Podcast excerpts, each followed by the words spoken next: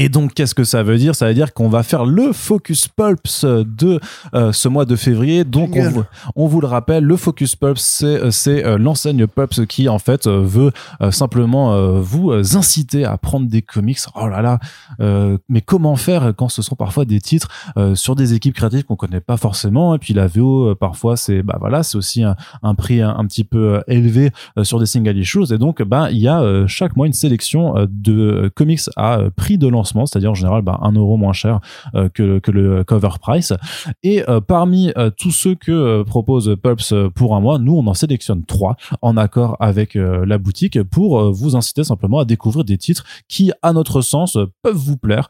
donc si vous appréciez généralement nos critiques dans les back issues, que vous êtes en, accord avec bah, avec ce qu'on aime dans la bande dessinée américaine, vous pouvez y aller. Surtout que, comme dit, vu qu'il y a ce prix de lancement, au pire si ça ne vous plaît pas, ça vous aura coûté un petit peu moins. Alors quels sont les titres euh, qu'on a choisi euh, pour le Focus Pulse de février 2024 qui concerne donc des sorties à venir en avril et mai. Euh, le premier, c'était le plus évident, c'est la Creature from the Black Lagoon Leaves, donc le retour de la créature du lac noir, pourquoi, euh, enfin qu'est-ce que c'est? C'est un titre coécrit par Ramvé et Dan Waters qui s'inscrit dans la nouvelle, euh, le nouveau partenariat entre euh, Skybound et Universal Pictures, qui permet en fait d'avoir des comics dédiés aux grandes figures du cinéma d'horreur nées entre les années 40 à 60. Donc il y a déjà eu un même 30 à 60. 30, oui, j'ai dit 40. Ouais. Ouais, bah 30. En l'occurrence, 54 pour ce film-là. Euh. Ouais, c'est pour ça que je voulais euh, viser large. Dans les clous. Donc il y a déjà eu euh, le Dracula de James Allen Ford et Martin Simmons. Et donc là, le second, c'est la créature du lac noir. Et vu qu'il y a Ramvé à l'écriture, Ramvé c'est aussi du Swamp Thing. Ramvé, on sait très fort dans l'horreur, c'était aussi des Savage Shores. Forcément, on a envie d'aller voir ce qu'il va pouvoir faire sur ce personnage mythique de cinéma, Corentin. Oui, tout à fait. bah écoute, t'as un peu tout dit là. Ramv, de toute façon, c'est plutôt, c'est une valeur qui est quand même assez sûre dans le présent.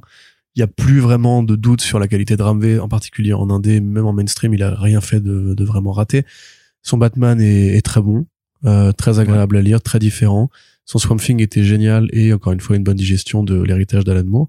Ce film-là particulièrement, il est intéressant et ce projet aussi parce que ce n'est pas une, euh, un remake du film, contrairement à ce qu'a proposé James Tanyon Ford qui s'est astreint à faire une commande très facile c'est pas étonnant de sa part parce qu'il avait de toute façon dit qu'il voulait plus travailler sur autre chose que ses personnages à lui, donc il a fait un peu le strict minimum.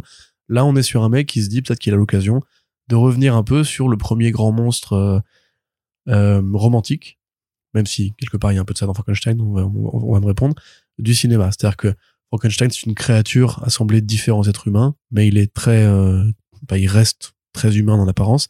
La créature du lac noir, donc de Jack Arnold, qui est un film, est un film qui a justement plutôt popularisé. D'ailleurs, c'est marrant, il est tombé en parallèle de Godzilla, euh, qui est sorti la même année au Japon.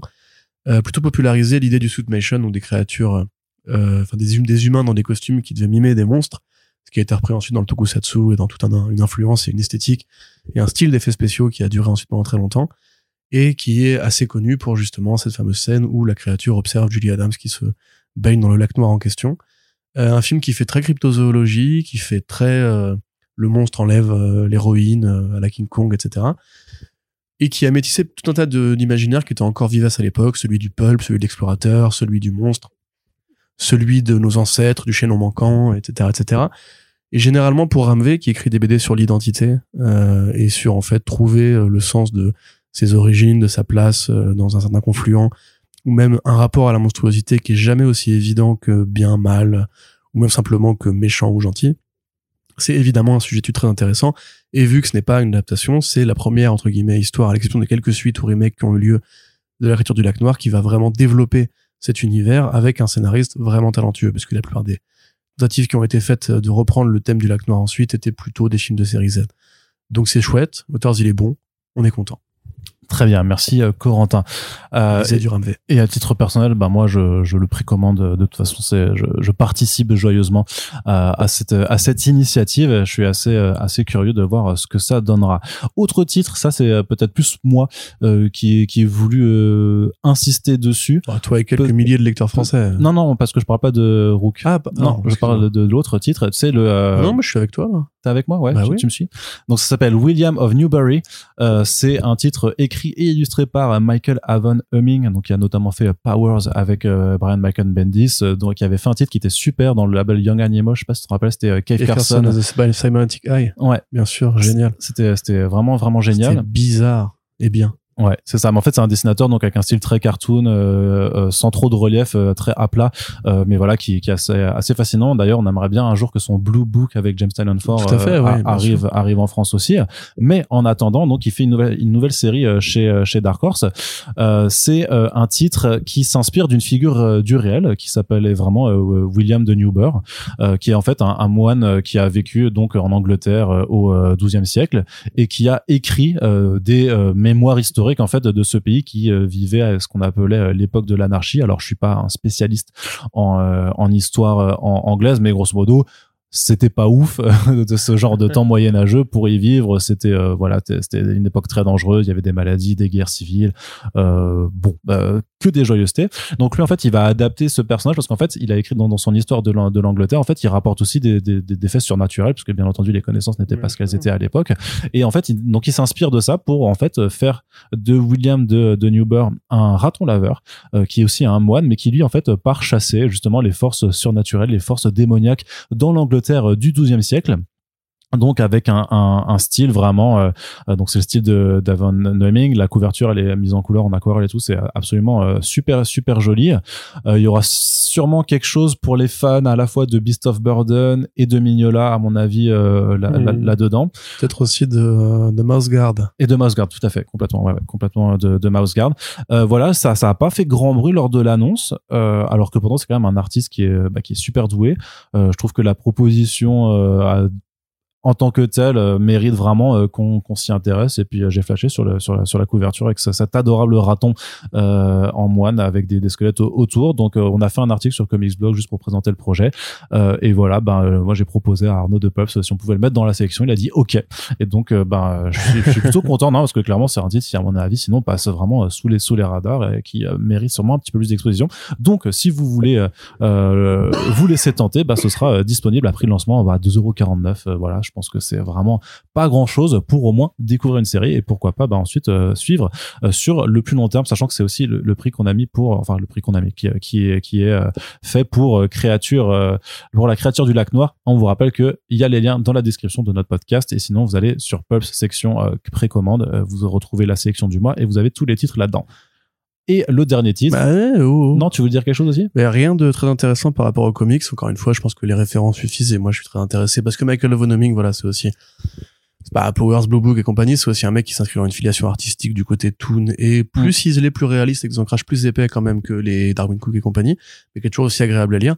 Non, c'était plus pour dire que euh, William de Newburgh, en fait, il est aussi très connu, en fait, dans la, la littérature. Enfin, pour ceux qui ont fait comme moi des petites courtes études littéraires, euh, il est aussi Oui. connu en fait pour avoir mis à jour beaucoup de textes de Geoffroy de Monmouth, qui est un des grands historiens en fait de la royauté britannique, qui a écrit l'histoire des rois de Bretagne. Et euh, du coup, en fait, toute cette espèce de folklore arthurien qui du coup descend par euh, tout un tas d'auteurs, je peux vous faire chier avec ça, en fait, passe aussi par lui, et que c'est aussi pour ça qu'en fait, c'est un des grands noms de la fantasy, enfin de l'héritage fantasy moderne, parce que la façon dont lui a raconté l'histoire britannique a aussi inspiré beaucoup de récits occultistes ensuite, et que bah c'est un des passeurs de cette espèce de mélange entre l'histoire réelle du roi du royaume de l'ogre et euh, la fantaisie en fait arthurienne euh, classique quoi. Hmm. Donc euh, voilà, si vous aimez ce genre de conneries, ça, n'hésitez pas à jeter un œil au bouquin. Très bien. Et le dernier titre, en fait, ben, euh, c'est euh, en fait, euh, Pulps fera des offres de lancement pour les trois, les trois nouvelles séries du fameux label Ghost Machine, fomenté par Geoff Jones. Donc, il y aura la nouvelle série Geiger et le titre Redcoat qui s'inscrit vraiment dans cet univers The Unnamed, dont il y a deux premiers tomes qui sont arrivés, deux premiers albums qui sont arrivés chez chez chez Urban. On sait pas encore si ça se poursuivra pour pour la VF, mais en tout cas, ça redémarre en, en VO. Donc The Unnamed, c'est le concept de euh, vraiment de ces euh, soldats inconnus, on va dire, de, la toute l'histoire des États-Unis euh, qui ont des, capacités un peu spéciales. Donc Iger, c'est dans le futur, mais Redcoat, en fait, c'est vraiment pendant guerres d'indépend- d'indépendance des États-Unis. Et en fait, il y a un- apparemment, ce qu'on avait vu du pitch et des, planches, en fait, un côté un peu multiversel, en fait, c'est-à-dire que le, le Redcoat en question va se retrouver dans différentes versions de la réalité ou et donc différentes approches de cette fameuse guerre d'indépendance. Mais celui sur lequel moi je voulais mettre le focus, c'est euh, Rook Exodus. Et pourquoi? Ben parce qu'en fait c'est euh, écrit par Geoff Jones mais surtout c'est illustré par Jason Fabok. Et à titre personnel j'aime beaucoup Jason Fabok qui n'a pas été toujours euh, forcément bien servi hein, on va être honnête hein, par les, les auteurs avec qui il a bossé et notamment bah, notamment Geoff Jones Geoff Jones le pauvre Geoff Jones sur le projet 3 Joker mais il faut savoir que le projet 3 Joker c'est quand même un truc à mon avis qui devait partir d'un point A pour aller à un point B et s'est retrouvé à un point Z tellement en fait ça a pris du temps à voir le jour et que les directions éditoriales de DC euh, on change entre temps. Là, c'est leur création, c'est leur univers.